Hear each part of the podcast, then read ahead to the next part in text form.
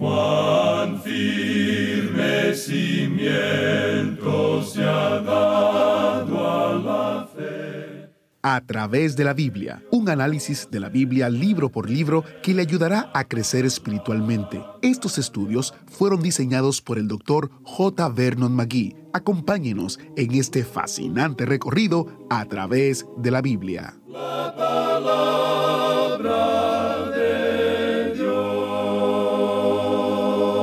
Es a través de las tormentas de la vida hoy que Dios nos quiere hablar de la paz que existe para usted y para mí. Esa es la buena noticia que vamos a escuchar en el estudio de hoy de Job capítulos 34 y 35. Bienvenidos a través de la Biblia, el programa donde conocemos a Dios en su palabra. Soy su anfitrión, Heiel Ortiz, dándole la calurosa y cordial bienvenida a un estudio alentador y profundo de la palabra de Dios.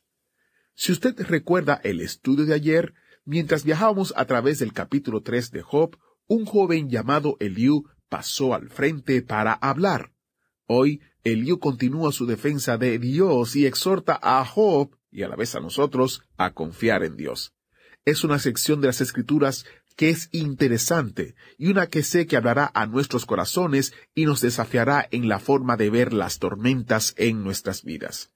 Iniciamos este tiempo en oración. Padre Celestial, te damos gracias porque tú en medio de las tormentas nos hablas y nos muestras que tu paz es mayor que cualquier cosa que podamos pasar o vivir. Te pedimos que podamos confiar en ti cada día. En el nombre de Jesús oramos. Amén. Continuamos hoy nuestro estudio en el libro de Job y llegamos al capítulo 34.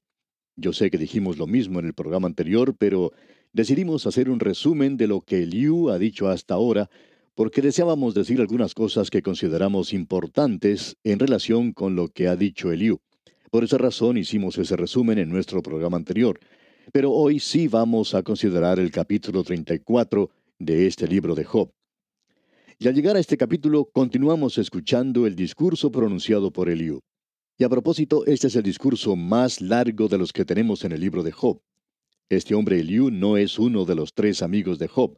Él aparentemente era uno de los espectadores que se habían reunido para escuchar lo que Job y sus amigos estaban debatiendo.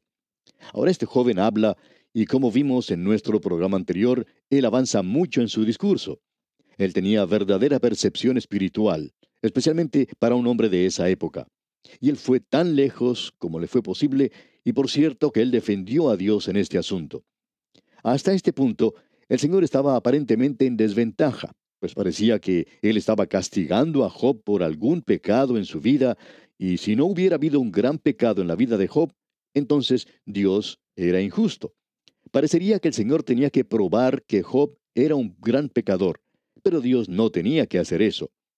Lo bueno hubiera sido que Job, por medio de sus amigos, se hubiera dado cuenta que Dios no estaba tratando con él en el sentido de eh, castigarlo por algún gran pecado, sino que estaba utilizando todos estos medios intentando quitar el orgullo de su vida y llevar a Job a un nivel de dependencia donde pudiera confiar en Dios, donde él pudiera responder como el pequeño Samuel cuando dijo, habla Jehová porque tu siervo oye.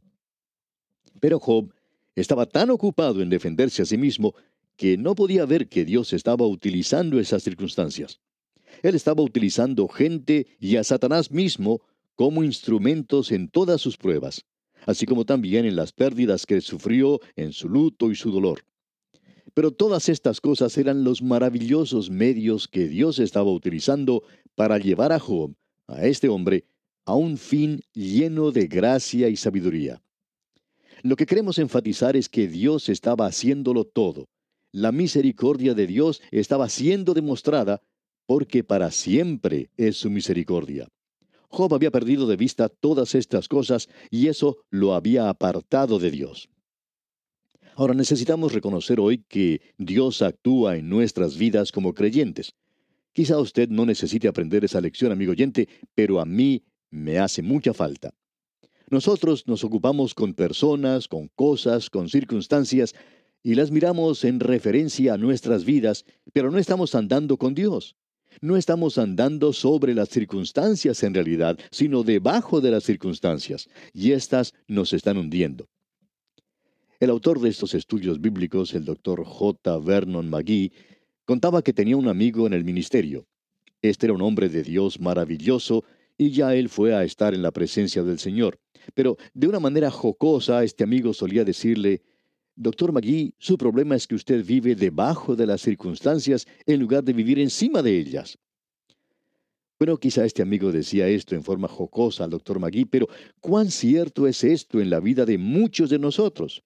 Cuando permitimos que las circunstancias nos separen, Dios queda por allá lejos y, como resultado nosotros perdemos el sentido de su presencia y perdemos la noción de que Él está con nosotros.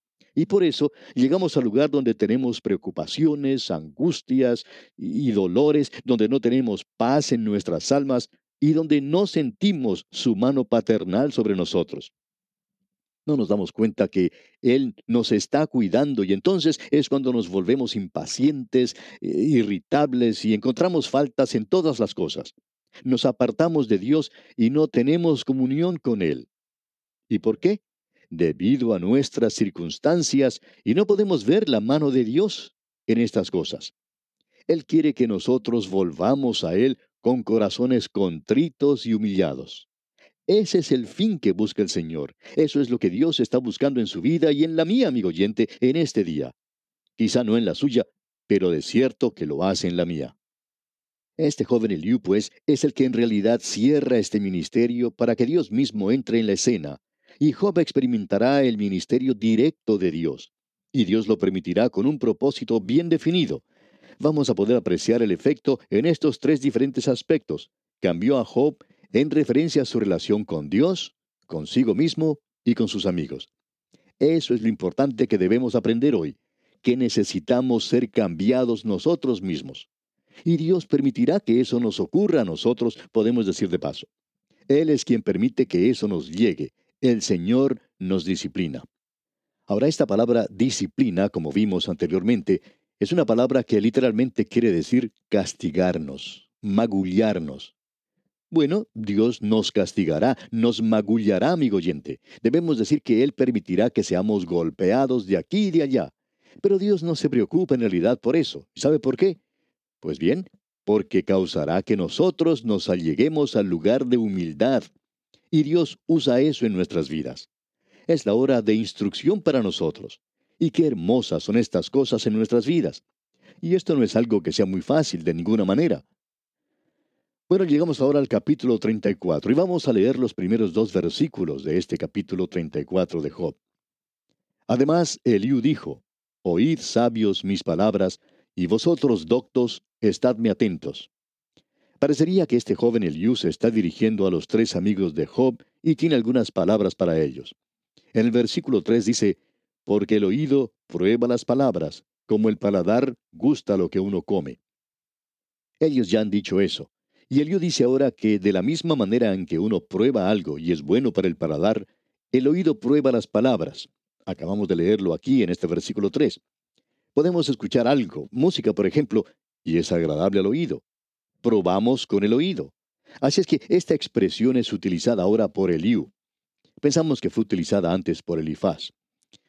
Ahora en el versículo 4 él dice, Escojamos para nosotros el juicio, conozcamos entre nosotros cuál sea lo bueno. Aureliu dice que de la misma manera en que a nosotros nos gusta probar algo bueno, que nos dejen escuchar algo bueno también.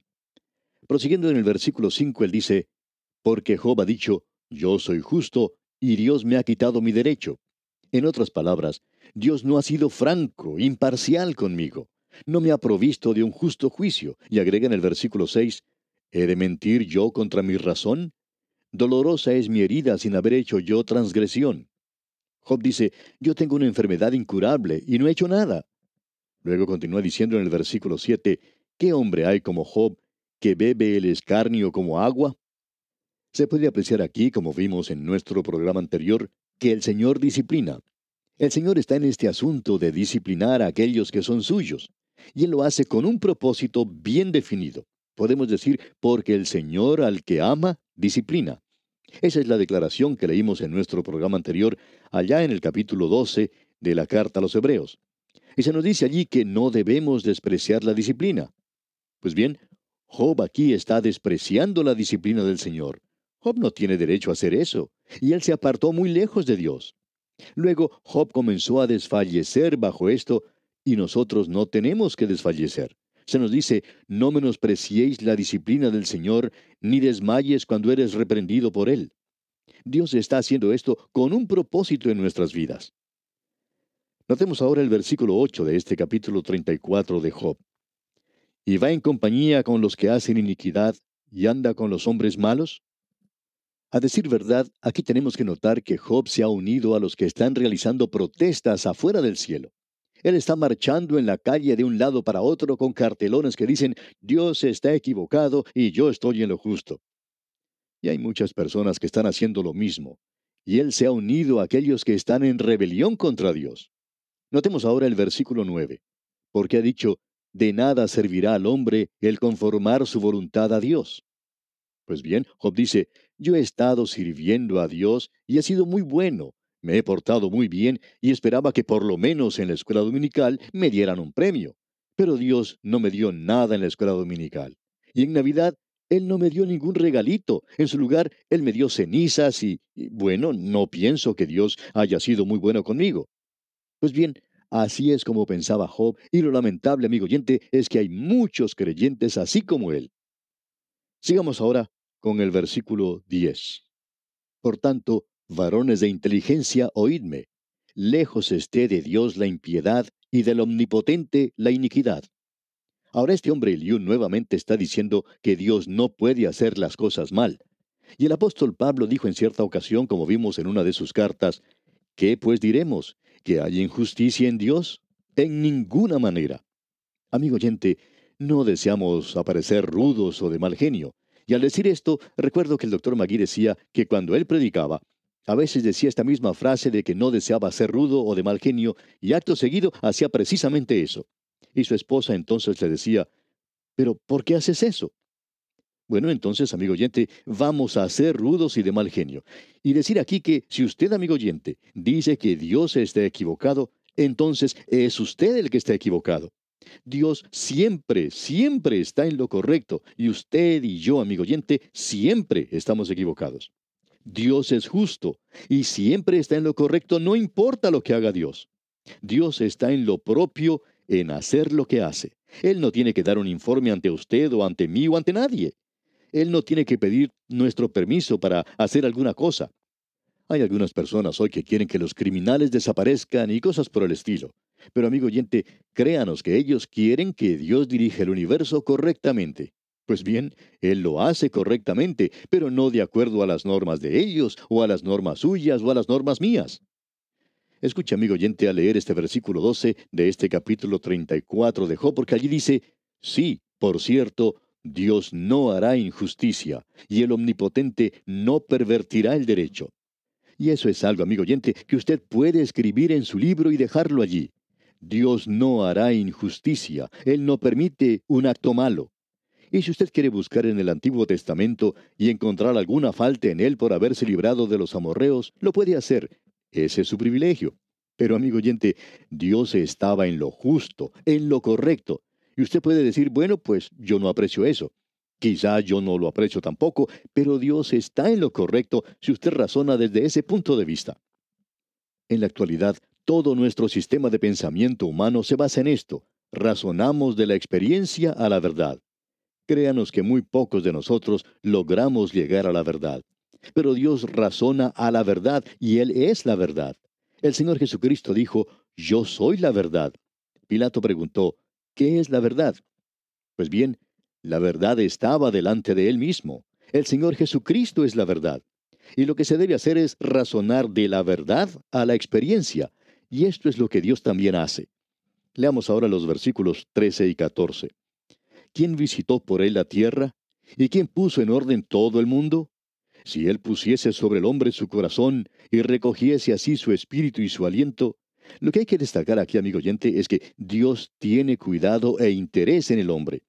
Y podemos apreciar esto cuando leemos el versículo 31 de este mismo capítulo 34 de Job. De seguro conviene que se diga a Dios, he llevado ya castigo, no ofenderé ya más. Si Él le ha disciplinado, entonces usted tiene que haber aprendido su lección y continuar de esa forma. Quizá Dios está tratando de desarrollar algo en su vida y que Él no permitirá que ocurra a no ser que logre un propósito digno. En el versículo 32 leemos, Enséñame tú lo que yo no veo, si hice mal, no lo haré más. Ahora, si el propósito de Dios ha sido el de apartarlo a usted de su pecado, entonces aprenda su lección y apártese de él. Escuche lo que dicen los versículos 34 y 35 ahora. Los hombres inteligentes dirán conmigo, y el hombre sabio que me oiga, que Job no habla con sabiduría y que sus palabras no son con entendimiento. Eso era lo que Job estaba haciendo en lo mejor de su argumento. Ahora, ese es el problema, creemos, con la mayoría de nosotros. Hablamos demasiado y lo mucho que hablamos es sin conocimiento y sin sabiduría. Estamos viviendo en tiempos cuando tenemos lo que se conoce como sesiones de crítica. Cuando uno se reúne, en especial con los jóvenes, todo lo que ellos quieran es tener una sesión de crítica. Y a mí no me molesta eso, en realidad aprecio esas oportunidades.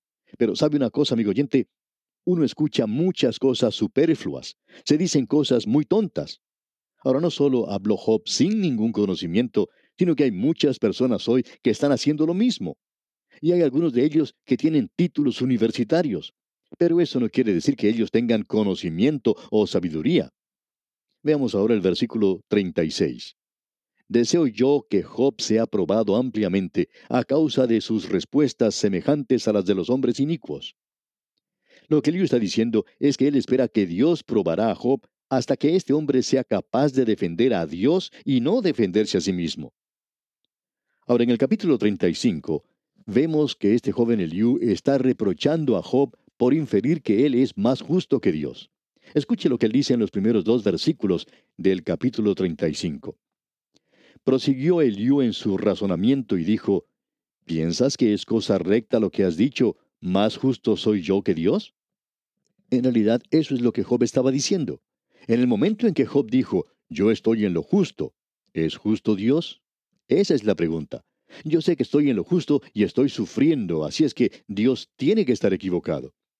Esa era la inferencia de Job, la cual uno puede deducir del tipo de razonamiento que tenemos. Continuemos adelante. En los versículos 5 y 6 de este capítulo 35 dice, Mira los cielos y ve y considera que las nubes son más altas que tú. Si pecares, ¿qué habrás logrado contra él? Y si tus rebeliones se multiplicaren, ¿qué le harás tú? Pues bien, esa era la pregunta que estaba formulando Job. Mi pequeña vida no está afectando a Dios, pero sí lo está afectando, amigo oyente. Esa es la gran maravilla. Su pecado hoy es algo infinito. Cuando Abraham pecó, no fue algo de ese momento nada más, sino que aún el día de hoy se pueden ver los resultados en gente que está pagando por eso en la tierra de Palestina. Cuando él tomó a esa mujer egipcia, Agar, ante la sugerencia de Sara, su esposa, tanto Sara como Abraham se equivocaron. Y cuán equivocados estaban. Mire usted ahora, algo que ocurrió hace cuatro mil años todavía se está sintiendo ahora. El pecado es una cosa terrible y afecta a Dios. Ahora en el versículo 8 de este capítulo 35 dice, Al hombre como tú dañará tu impiedad, y al Hijo de hombre aprovechará tu justicia. Usted, amigo oyente, es un testigo. Usted es un predicador, no importa cuál sea su profesión. Ya hemos dicho esto anteriormente. En cierta oportunidad, una madre pidió a su pastor que hablara con su hijo que era un borracho. Un día el pastor vio al muchacho caminando por la calle y que vivía cerca de la iglesia, y al verlo, el pastor le invitó a pasar a su oficina. Estaba tambaleante y casi ni podía estar sentado en la silla. El pastor comenzó a hablarle y le dijo lo ingrato que él era, lo bajo, lo sucio, que era una desgracia para su madre y que estaba destrozando su corazón. Y este muchacho absorbía todo esto sin pestañear. Y luego el pastor le dijo, Usted está predicando con su vida. Usted es un predicador. Al oír esto, el muchacho se puso en pie y ya quería golpear al pastor. O sea que el pastor pudo haberle dicho cualquier cosa, haberle llamado de cualquier modo, excepto decirle que era un predicador. Pero amigo oyente, usted es un predicador y su maldad, su iniquidad va a hacer sufrir a otra persona. y su justicia, en cambio, puede ayudar a alguien. Ahora, en los versículos 9 y 10 de este capítulo 35 leemos, A causa de la multitud de las violencias, claman y se lamentan por el poderío de los grandes. Y ninguno dice, ¿Dónde está Dios mi Hacedor que da cánticos en la noche? Esto es algo maravilloso verdaderamente. Usted puede apreciar que Dios es quien da los cánticos en la noche. El único lugar de felicidad se encuentra en Dios. ¿Ha notado usted alguna vez esa expresión, bendito sea el Dios y Padre de nuestro Señor Jesucristo? ¿Qué quiere decir esa palabra bendito? Quiere decir feliz. Dios es feliz y Él quiere que nosotros seamos felices también. Cuando Moisés bajó de la cima de la montaña, su rostro resplandecía porque ahora había perdón, ahora había sacrificio por el pecado, y Dios iba a tratar con el hombre en la gracia. Amigo oyente, Juan escribió diciendo, estas cosas os escribimos para que vuestro gozo sea cumplido. Dios es quien da cánticos en la noche. En los clubes nocturnos ellos tienen canciones, pero son cosas tristes, y usted tiene que pagar por eso. Y luego al día siguiente usted se levanta con un terrible dolor de cabeza. Es únicamente Dios quien le puede brindar felicidad. Y eso es tan importante de aprender para este hombre en el pasado, al mismo comienzo. Luego continúa hablando en el capítulo 36. Dios es un gran maestro. Él es el mejor maestro de todos. Se dijo del Señor Jesucristo, jamás hombre alguno ha hablado como este hombre. Él era el mejor maestro de todos. Y ese es el gran valor que tienen los evangelios. Allí podemos apreciar dos cosas. No solo los milagros son importantes, sino que las enseñanzas también lo son. Luego se menciona en ellos su muerte y su resurrección. Ese es el Evangelio. Son hechos, digamos de paso, y en realidad él era un gran maestro. Y ese es el mensaje que tenemos en el capítulo 36 de Job. Pero entraremos en más detalles cuando analicemos este capítulo en nuestro próximo programa, porque es un gran capítulo. Y también en nuestro próximo programa, Dios mediante, veremos que Job es presentado ante Jehová. Dios aparecerá en la escena. Se formará una tormenta, y cuando llegue la tormenta, Dios hablará a este hombre. Y es a través de las tormentas de la vida hoy que Dios nos quiere hablar de la paz que existe para usted y para mí, amigo oyente. Ah, amigo oyente, que nosotros no permitamos que las circunstancias se presenten como algo que estorbe entre nuestras almas y nuestro Dios en el día de hoy.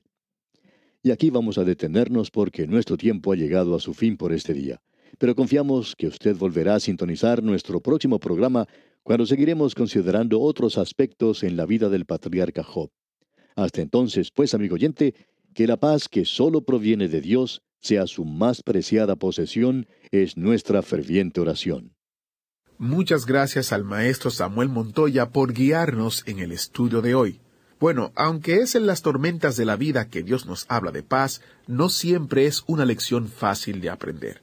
Si conoces a alguien que puede beneficiarse de estos estudios en Job, invítale a escuchar en a través de la Biblia.org barra escuchar.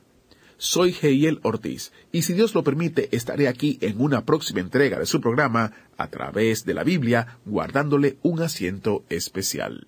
Agradecemos que nos acompañara en el estudio de hoy. Le invitamos a que visite nuestro sitio en internet a través de la biblia.org. Ahí puede suscribirse para recibir las notas y bosquejos de lo que estamos estudiando y noticias del ministerio. También encontrará la variedad de libros y materiales gratuitos que tenemos para usted. El sitio es a través de la biblia.org. Todo lo que hacemos es posible gracias al Señor y a personas como usted que se unen a nosotros en la obra de llevar la palabra entera al mundo entero. A través de la Biblia es una producción de Radio Transmundial.